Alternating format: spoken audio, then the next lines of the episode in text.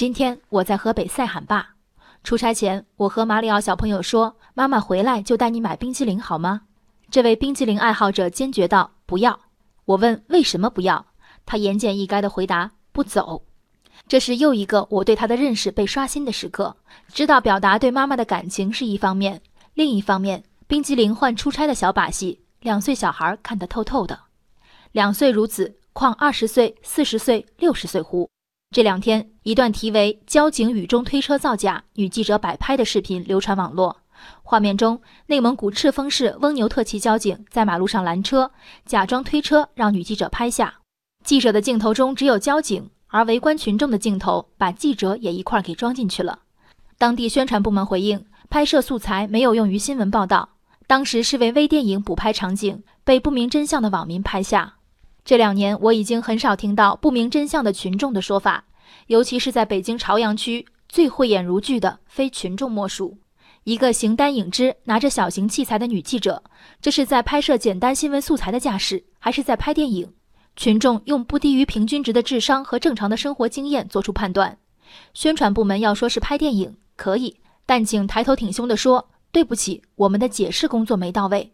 群众即使不明真相。那也是被不明真相。所谓真相，究竟是缺位还是被无视？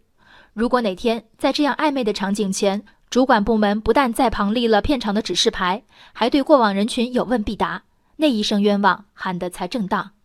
瓜田不纳履，李下不整官。宣传工作摆拍并不稀罕，正因为此，如今信任的重建才如此艰难。这是经典的不珍惜自己的羽毛的场景。如果是拍微电影。难道宣传部门没有一个人想到此举在外界看来有摆拍的嫌疑？宣传系统信奉工作靠做更靠说，交警的辛苦救援和疏导的确需要以影像的形式为大家所知。但这个视频传达的信息足以让当地老百姓反问一句：我们以前看的新闻是不是都是这么拍出来的？说到底，无论身处何职，都不该太自信，自信自己的举动不会被看到，自信即使被看到也不会被误解。自信，即使需要解释，那也是群众不明真相。唯独没有想过，怎么有的群众能神勇到知公安部门所不知，有的却蠢到连摆拍新闻和拍电影都分不清。差不多同一时间，河南鹤壁爆出政府工作人员上班睡觉不理办事群众的新闻。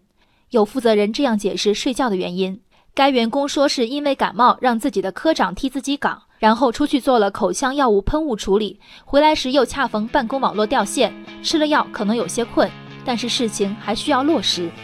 网友惊呼：“这回应的是什么玩意儿？”我也想惊呼：在你们眼里，老百姓的智商是个什么玩意儿？人生海海，见微知著。我是静文，往期静观音频，请下载中国广播 APP 或搜索微信公众号“为我含情”。